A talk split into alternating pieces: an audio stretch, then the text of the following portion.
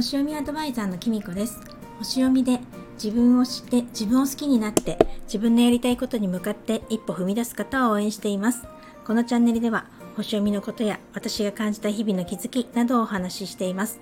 今日は8月3日木曜日。皆様いかがお過ごしでしょうか？私が住んでる埼玉はですね元通りの暑さに戻ったというか本当に今日は朝から晴れて暑かったです、まあ、今も暑いんですけど時刻はもうすぐ夕方の4時になろうとしています、えっと、私はですね今日さっきまであの都内の方にちょっと朝から出かけていました。えっとね自分へのご褒美にお誕生日のねプレゼントとしてあの4月だったと思うんですけどあのちょっと革靴をねオーダーしてたんですね。それはあの以前からあのこうちょっとお付き合いのあった靴屋さんであの奥あの東京のね小国にあるんですけれどもあのそこではね本当に革から靴のデザインから中敷きの色とかねその中の材質とかそういうのとか全部選べるあのオーダーできる靴屋さんであの私前からこの靴下が履けるヒールのある革靴が欲しかったんですね。オンにもオフにも使えるような仕事にも履いていけるし普段使いもできるっていうのが欲しかったんですけどなかなか自分が気に入ったものがなくてですね。今回はねお誕生日をね6月だったんですけどそれをあの言い訳にってわけじゃないけど機会にあのちょっとオーダーしてきました。でねちょっとねもうツイッターとかインスタの方に上げたんですけどよかったら見ていただけるとあの本当ね自分で言うのもなんですけど本当すごい満足できるものを作っていただいて本当ねすごく今気に入っています。あのなかなかねこう気に入ったものってないんですよねありそうで。であのヒールも私その欲しいんだけどペタンコだと疲れちゃうしヒールが欲しいんだけどあまりに高いとちょっとやっぱりね疲れちゃうってものもあったりとかしてでもここの靴屋さんはねほんと姿勢も良くなるんですよね。なのでちょっとねあの前は一品ピールを買ったんですけれども今回はですねあのちょっとヒールが太いローファータイプのあの靴を作っていただきました。でその時にですねちょっと前にあのこのスタイフでも有名なね洋服作家のコモちゃんにのにやっぱり作ってもらったワンピースを着ていきました。もう暑かったしあの早くねこの ワンピース着てみたかったんですよね。本当それであの今日初めてね着て外に出たんですけど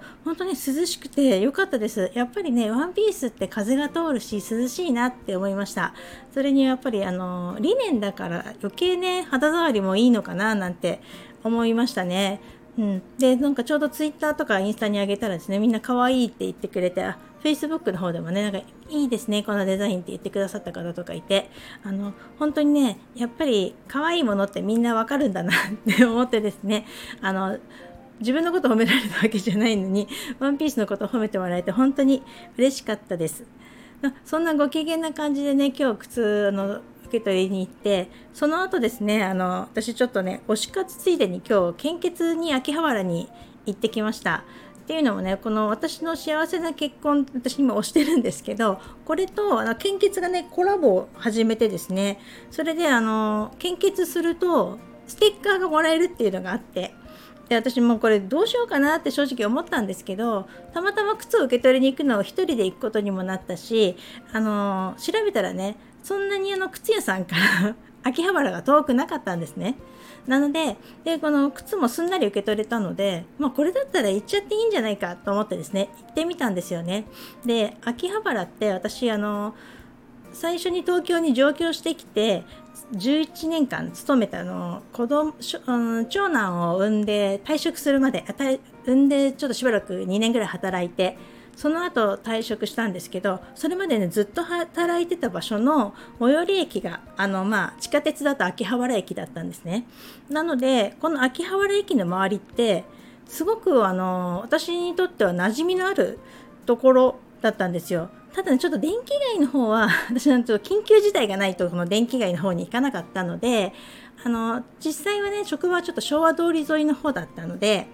あれなんですけど、あの、まあまあ詳しいって自分では思ってたんですよね。でも、こう、約20年ぶりかな、多分。秋葉原、久しぶりにこう、駅をちゃんと降りて街の中に入ったら、まあ、わかんない。あの、こんなに変わっておしゃれになったのか秋葉原みたいな感じで私の中では思ってもうとっくに多分変わってたんだと思うんですけど若い人もねいっぱいいたし私がいた20年前って若い人もいたけどやっぱりちょっとねオタッキーな人が多いっていうかリュック背負って眼鏡かけてマスクしてるみたいなお兄ちゃんポロシャツ着たお兄ちゃんがいっぱいいるみたいなイメージだったんだけど今はね本当に可愛い女の子もたくさんいるし歩いてる男の子たちもまあオタクの子っていうよりも本当にまあうちの長男みたいなちょっと普通の男の子とかで、まあ、なんならちょっとこうイケてる男の子もいっぱいいたし女の子もすごいおしゃれで可愛いし大体街中がすごく綺麗だったなって思ったんですよね。本当20年前のねあの街を今この子歩いてるこの子たちは知ってるんだろうかっていうぐらいなんか多分うちの長男が24歳だから、まあ、それくらいの子いやもっと若い娘ぐらいかな19歳とか大学生とか高校生ぐらいの子とかなんなん中学生ぐらいの子いたかなたくさんいてですねそんな中でこうちょっといわゆるアラフィフの私がですねあの 日傘を差してうろうろマックを探すっていうねちょっとすんごいおかしいなって思ったんですけど、うん、あの献血の場所はあの駅降りてほんとすぐだったのであの分かったんですよね。なんなら駅のね前にもあの献血おすすめしま、あの、お願いしますっていうお兄さんが立ってて、そのお兄さんが案内してくれたので、本当にね、すぐ降りたら、すぐ電気街南口を降りたらすぐっていう感じだったので、分かったんですけど、終わった後、マックを食べるのに、あの、その、秋葉原の街をね、軽くちょっとうろうろしちゃうことになったんですけど、今思うとね、全然ね迷子になるような要素はなかったのでビッグカメラまで行けばよかったんでなんですけど、うん、あのそのマックに行ったのもあのなんだろう私あのキムタクが CM してるあのオレオのあのシェイクあシェイクじゃないやフラッペが食べたかったんですよね。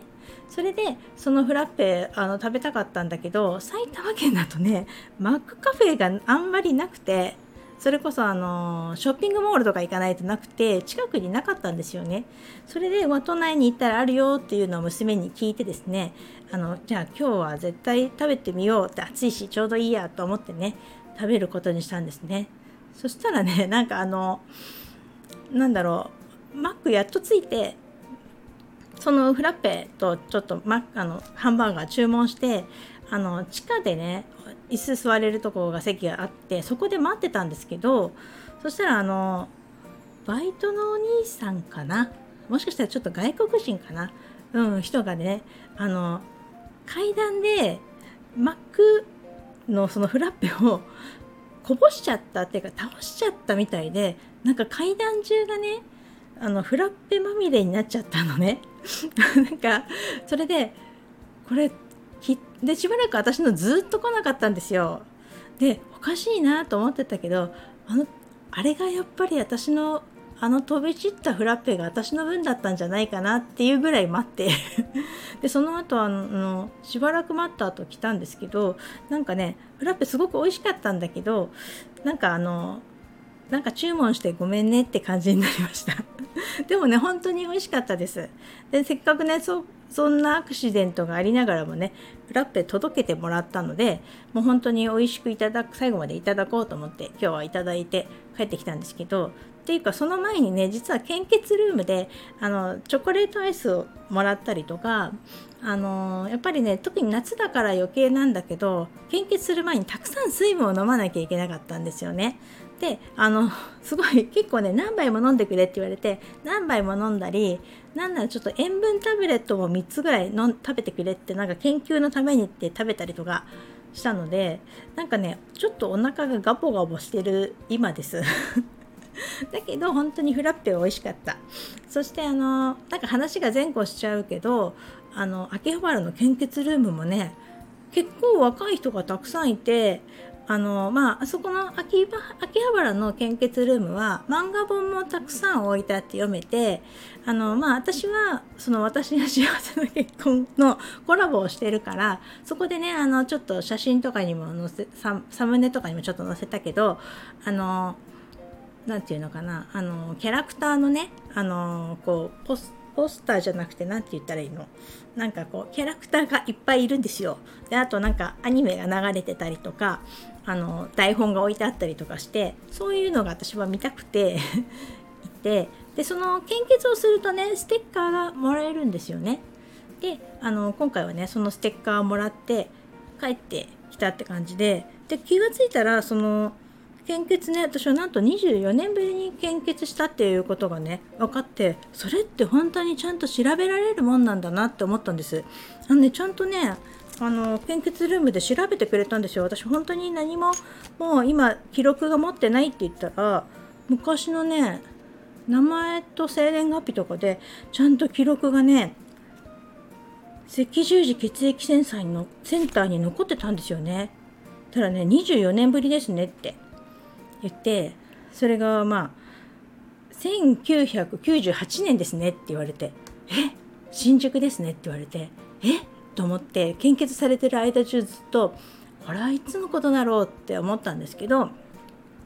そしたらねあの思い出しましたね。あのそれはね新宿であのちょっと場所忘れちゃったけど当時やっぱり今の夫とね付き合ってる頃だから独身の頃なんですけどあ独身じゃないのかな？1998年だったら結婚してるよね。だから 結婚してるな、うん、だから夫とね多分夫なんだ絶対夫だと思うけどあの2人であのドーナツとアイスが食べれるからっていう理由でね多分新宿で私は献血したんじゃないかと思うんです。これちょっと帰ったら夫とちょっと話してみるけど多分おそらくそうだと思うんです。当時私たちってまあすごく安月給であのまあ今もだけど 安月給であのいつもねなんかお腹すいたねとかって2人で言ってた頃だったんですよね。で新宿に遊びに行って多分こういうあの献血しませんかっていうお兄さんにあの行ったらドーナツってねミスドミスドだと思うんですけどミスタードーナツとなんかハーゲンダッツのアイス食べれますよとか言われて私は食べたと思うんですよね。でその時した以来だと思うんです。その後私ちょっと1999年に子供を出産したりとかしたのでそれ以降しばらくしてなかった。だから24年ぶりなんじゃないかなと思うんですけどちょっとね帰ったら聞いてみたいと思います。まあそんなこんなして今日一日過ぎたわけですけどなんかちょっと長くなっちゃって本当申し訳ないけどなんかねすごく暑かったけどすごく楽しかったですね。なんかちょっと前の配信で私モヤモヤしてるとかどうしたらいいんだろうみたいなこと言ってたけどなんかまあいいろいろね星とかも読んでみたけど一周回ってねもうモヤモヤしててもしょうがないかなって。だってしょうがないよね。あの今こういう状況だから。だしあのー、調べてみるとね本当に自分がもっときつくなるのはもうちょっと先なんですよね。であの今まあ本当に変わる時変革の時が来るなっていうのを自分に自分ではね自分にとってはなんだけどそういうのが先だしもうそんだったら今はすごく楽しんでまずはちょっと自分のことを癒そうかなって思ったんですよね。うん、なんかあの大人いい大人がね何やってんだろうって思われるかもしれないけどなんかやっぱり自分が楽しいことをするってすごく一番いいことなんじゃないかなと思うんですよね。なんかまあちょっと恥ずかしいけど 私がこれが楽しいからなんかそれでいいのかなって思ってそれに誰にも迷惑をかけてないし変にこういうなんか愚痴とかね聞かせたりなんか言うよりはずっとねあの有効っていうかいいのかなって私は思いました。なのでね是非皆さんも自分を癒す自分をご機嫌にすることって是非していただきたいなと思います。しあの今私がこういう年になって今の自分だから自分をご機嫌にできるしあの時間も作れるしあの本当ね最近年を取ってよかったな なんて思っているところです。長くなって最後まで聞いていただいてありがとうございました。それでは今日はこの辺で最後までお聴きいただきありがとうございました。またお会いしましょう。きみこでした。